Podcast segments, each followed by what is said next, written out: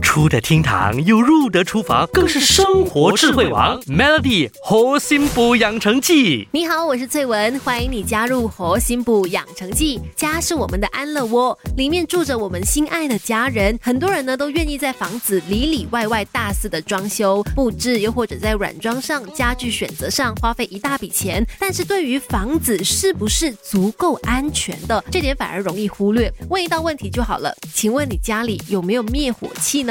有没有把逃生路线规划和张贴出来呢？那如果没有的话，可能是因为我们呢总是会下意识的想去避开谈论意外发生的可能性，连如何做好防范也其实没有去思考太多，所以就容易忽略防火课题。这个星期我们就来聊聊如何做好居家防火这一块，而且不只是好媳妇，家里的每一个成员都应该知道居家防火知识，以备不时之需。首先要解决问题，必先了解问题嘛。在我国，居家火患的发生原因包括家里有人习惯烧垃圾、电流的问题、烟蒂没有完全的熄灭、蜡烛蚊香意外，又或者是厨房煤气或者是油引发的火患。还有很多时候呢，家里如果有长期的漏水问题，哎，这也是要注意的。这可能也是引起火患的源头，因为漏水呢，也可能会渗入到电器或者是电源当中，导致电路短路或者是产生火花，火灾就这样发生了。一旦你家家有漏水的情况，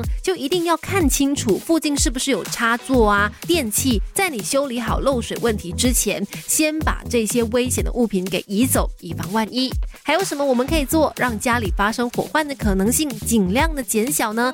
明天继续跟你聊。Melody 猴心补养成记，每逢星期一至五下午五点首播，晚上九点重播，有美心和翠文与你一起练就十八般武艺。嘿呀！